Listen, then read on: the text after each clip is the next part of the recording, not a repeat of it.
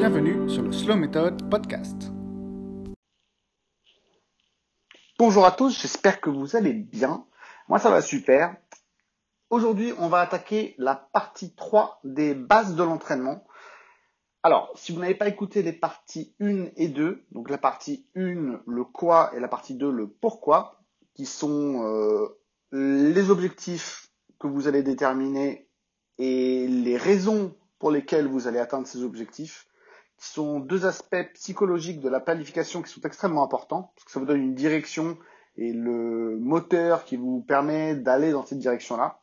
Et aujourd'hui, on va surtout se focaliser sur la mécanique de l'exécution pour arriver à atteindre vos objectifs, tout simplement. Alors, euh, avant de vous faire, de vous expliquer un petit peu euh, les principes euh, de l'entraînement, donc il va y avoir deux phases qui vont suivre, une phase globale et une phase plus dans la mécanique, plus technique. Le principe de base, c'est qu'il faut faire quelque chose. Si vous faites rien, si vous faites juste le plan et qu'après vous n'allez rien faire du tout, euh, ça déjà, vous pouvez oublier euh, avancer, le, fait d'avancer. Ok?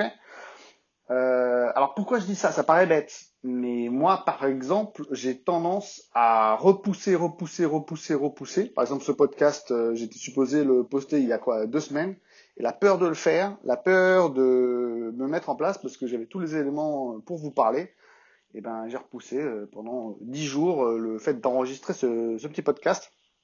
Ce qui est un petit peu dommage parce que euh, dès que je le fais, et eh ben je suis dedans et j'aime bien. Qui fait que ben, je le regrette à chaque fois que je repousse. Et donc si vous êtes comme moi et que vous avez besoin que tous les éléments de la Terre soient alignés pour vous permettre de faire quelque chose, je vous conseille de faire quelque chose et puis de le faire mal. Et puis au pire, vous recommencez, vous recommencez, vous recommencez, vous arriverez bien à faire quelque chose.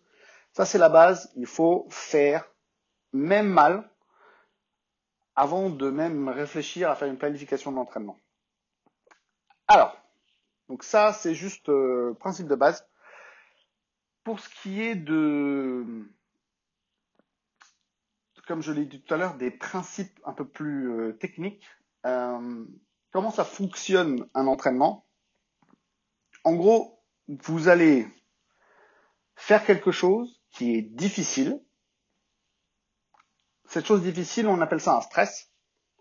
Votre corps va être stressé parce que vous lui avez fait subir. C'est pour ça qu'on n'a jamais vraiment envie de le faire parce qu'un entraînement, c'est rare qu'on soit content pendant la séance d'entraînement. Après, c'est autre chose. Mais votre corps est stressé. Vous vous reposez. Cette phase de repos permet à votre corps de répondre au stress que vous lui avez fait subir. En répondant à ce stress, il va devenir plus fort. Donc ça dépend de ce que vous lui avez fait subir, mais devenir plus fort, ça a différentes euh, significations. Et pourquoi il fait ça? Parce que ce qu'il a envie, lui, c'est que la prochaine fois que vous lui enverrez ce que vous lui avez envoyé, il puisse y répondre mieux. Et vous, ça normalement vous le savez, et vous avez réaugmenté le stimulus pour recommencer le processus encore et encore et encore et encore. Donc il faut se stresser, mais se stresser suffisamment et il faut se reposer et se reposer suffisamment et se nourrir de manière adéquate pour pouvoir devenir plus fort, en meilleure santé, éviter de se blesser constamment. Alors, ça paraît simple, ça paraît facile à faire, et ça l'est au départ parce que comme vous n'avez jamais rien fait subir à votre corps, enfin si vous êtes débutant bien sûr, parce que si vous écoutez ce podcast, euh, j'imagine que c'est parce que vous êtes plutôt débutant, eh bien au départ ça va être simple, mais au fur et à mesure votre corps va savoir répondre et arriver à des limites qu'il va falloir euh, qu'il va falloir arriver à dépasser en travaillant sur ses faiblesses plus que ses forces, mais en maintenant ses forces et là, la programmation peut devenir plus compliquée. Comme je l'ai dit auparavant, ce podcast, c'est plus les bases. Donc ça, c'est vraiment le, trio de base. Stimulus, réponse du corps, repos, et on restimule, etc., etc., etc. Alors, donc ça, c'est pour le principe de base. Donc, une séance d'entraînement, c'est comme ça que ça devrait se passer. ensuite, il y a comment stimuler le corps Alors il y a différentes manières de le stimuler. Il y a des manières psychologiques de stimuler votre corps, neurologiques. Il y a des manières physiques, euh, donc euh, vos muscles. Et euh, toujours dans cet aspect physique, il y a également la partie cardiovasculaire. Et tous ces différents éléments-là vont venir vous aider à progresser. Ce dont je vais vous parler, c'est pas forcément de la planification complexe, parce que comme je dit auparavant, ce sont des bases, mais c'est plus euh, vous donner des pistes sur les différents éléments que vous pouvez utiliser pour vous permettre de progresser. Donc là, si on part de, du principe euh, que vous allez faire euh, plusieurs séances de sport dans la semaine, il faudrait que sur toutes les séances dans votre semaine, vous ayez intégré au moins une partie de tous les éléments que je vais vous dont je vais vous parler euh, dans les prochaines minutes qui suivent. Première chose, vous devez apprendre la technique de votre sport. Même si c'est de la natation, si c'est de la marche à pied, si c'est euh, de la course à pied, de la musculation, si c'est de l'haltérophilie, euh, du squash, du badminton, il y a une technique à apprendre. Et si vous n'avez pas intégré cette technique-là, vous n'allez jamais avancer. Ou en tout cas, vous allez avancer et à un moment donné, vous allez vous blesser et ce sera fini pour vous pendant plusieurs semaines, vous aurez du mal à vous y remettre et il faudra tout reprendre à zéro. Donc je vous conseille vivement d'apprendre la technique dès le début et de la apprendre encore et encore sur plusieurs semaines pour que ça rentre bien. Alors après, il faut s'amuser quand même. Essayer de trouver des éléments qui vous permettent de vous amuser. Il y a beaucoup d'informations sur Internet sur le sport que vous allez décider de faire. Je vous conseille vivement de bien apprendre la technique. Deuxième chose à faire, c'est de vous assurer que vous n'avez pas de soucis de mobilité, de souplesse ou de déséquilibre dans votre corps, droite-gauche, ça arrive souvent, qui feront que vous serez euh, désavantagé par la suite et qui, a, qui parfois peut-être vous amène à développer des soucis dans votre technique et ce qui amène irrémédiablement euh, à la blessure. Et donc ça, c'est des éléments à prendre absolument en compte quand vous construirez votre plan d'entraînement, c'est-à-dire qu'il faut intégrer des éléments d'étirement, de mobilité et de travail de déséquilibre. Donc euh, travailler un côté plus que l'autre si jamais vous vous rendez compte qu'un côté est plus fort que l'autre. Et de toujours essayer de travailler sur le côté euh, plus faible ou alors de laisser le côté fort au même niveau que le côté gauche. Je m'explique, si jamais euh, à la salle de musculation vous avez un biceps gauche qui n'arrive à soulever que 8 kg et à droite vous arrivez à en soulever 12, eh bien restez sur les 8 kilos jusqu'à ce que vous sentez que les deux bras progressent et que vous arrivez à 12 kilos et à ce moment-là vous pouvez commencer à progresser des deux bras en même temps. Mais ne n'essayez pas de travailler euh, très fort d'un côté et moins fort de l'autre, sinon ça va ça va être dégueulasse comme on dit.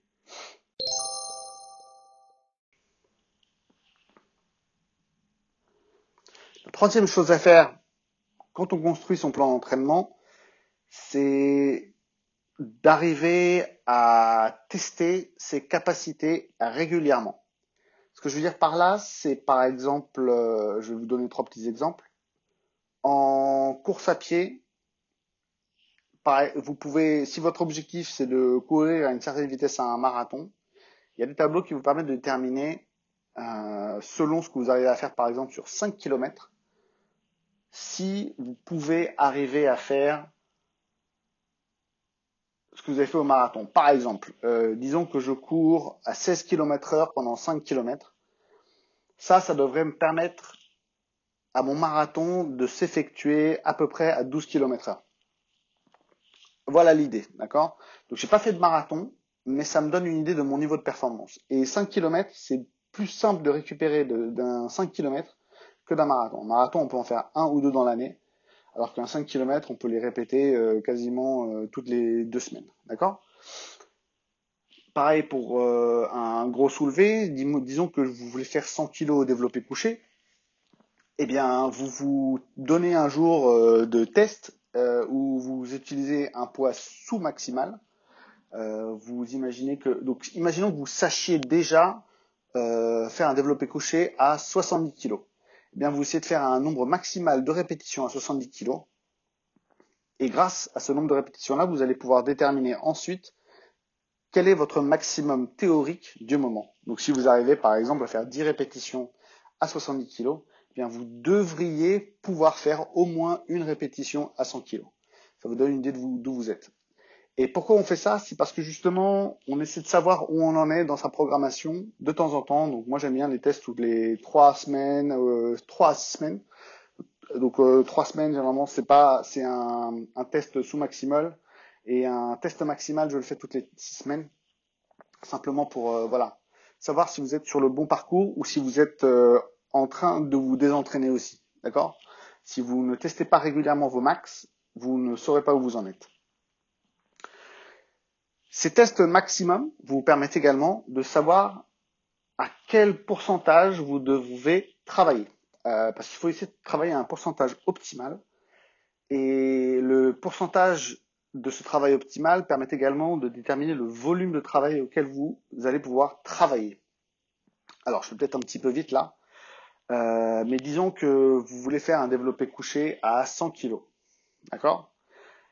Pour euh, et que vous avez testé votre max et que vous n'êtes actuellement que à 80 kg. Eh bien, pour stimuler votre corps, disons que vous êtes dans une phase d'hypertrophie, donc de prise de masse musculaire, eh dans ce cas-là, vous allez travailler à entre 60 et 80% de ce maximum que vous avez actuellement. Donc, euh, 8 x 8, 64. Vous allez travailler maximum à 65 kg et faire des répétitions avec ça pour développer votre volume musculaire. Ça, c'est ce qu'on appelle un pourcentage optimal de travail. Et pareil pour la course à pied. Disons que vous êtes, euh, vous cherchez à justement courir un marathon, je vais reprendre l'exemple tout à l'heure, à 12 km heure. Eh bien, ce que vous allez faire, c'est que vous allez travailler un pourcentage de, à une vitesse plus élevée sur des distances plus courtes pour travailler jusqu'à votre marathon, travailler votre euh, système cardiovasculaire de manière plus intense pour qu'il puisse ensuite supporter le marathon une fois que vous aurez couru. Autre principe de l'entraînement, le volume de votre entraînement doit être inversement proportionnel à son intensité. Ce qui veut dire que, dans les deux exemples que je vous ai donnés, c'était vrai, plus vous vous rapprochez de vos intensités maximales, moins le volume d'entraînement doit être élevé. Et plus vous vous éloignez de votre intensité maximale, plus votre volume d'entraînement doit être grand. Donc si vous faites 50 kg et que vous avez actuellement un maximum à 100 kg, vous êtes à 50% d'intensité et donc votre volume doit être très élevé. Si inversement vous travaillez à 90 kg alors que vous êtes à un 100 kg, eh bien votre, votre volume d'entraînement doit être très peu élevé. Pareil pour la course à pied, c'est exactement le même principe. Avant-dernier élément à avoir dans son entraînement, c'est que toutes les semaines, quelque chose doit augmenter. Soit vous augmentez le volume, soit vous augmentez l'intensité de votre entraînement, ou alors vous augmentez la fréquence de votre entraînement mais quelque chose va augmenter. Si quelque chose n'augmente pas, vous n'êtes pas sur la bonne voie. Et même dans des phases telles que les phases qu'on appelle d'affûtage, qui sont juste avant la compétition, on augmente également quelque chose. Vous savez ce qu'on augmente? La récupération. C'est un moment où justement tout le travail que vous aurez fait aura été accumulé. Et la phase d'affûtage, ça vous permet justement de récupérer plus. Et en fait, ce qui est en train d'augmenter, c'est votre niveau de performance grâce à votre récupération.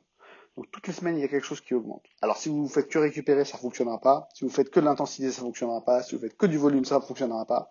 Il faut arriver à jouer avec ça et de toute manière, avec l'expérience, vous allez faire des erreurs. Mais au fur et à mesure du temps, vous allez vous amuser avec ces différentes choses-là et arriver à les mettre en place pour justement arriver à faire ce que vous voulez avec votre entraînement. Dernier point, si vous stagnez, si quelque chose ne se passe pas bien dans votre programme d'entraînement, changez votre programme. Si vous, ça fait 6, 12 semaines, vous avez fait euh, deux tests maximaux, comme j'ai dit dans les principes précédents, vous avez fait deux tests submaximaux qui ne vous donnent pas une progression sur votre max théorique, quelque chose ne va pas et qu'il y a quelque chose qu'il faut revoir dans votre programme.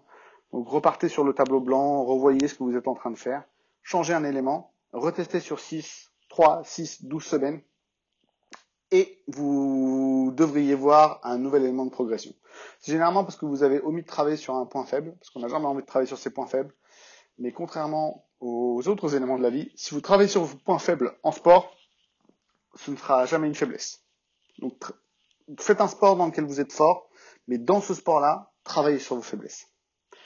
Voilà, c'est tout pour les différents principes à utiliser euh, pour construire un programme d'entraînement. Dans les différentes semaines qui viendront, je proposerai probablement un plan d'entraînement pour euh, de l'haltérophilie et de la force athlétique. Donc euh, restez connectés pour la suite et j'espère que vous avez aimé. Si c'est le cas, s'il vous plaît, likez, partagez, faites-le écouter à vos amis et ça m'aiderait beaucoup moi à essayer de développer un petit peu ce podcast qui pour l'instant euh, je n'ai pas beaucoup de temps pour le faire et plus il se développe, plus j'aurai de temps et plus la qualité augmentera. Donc je vous remercie pour votre attention et passez une excellente journée. Au revoir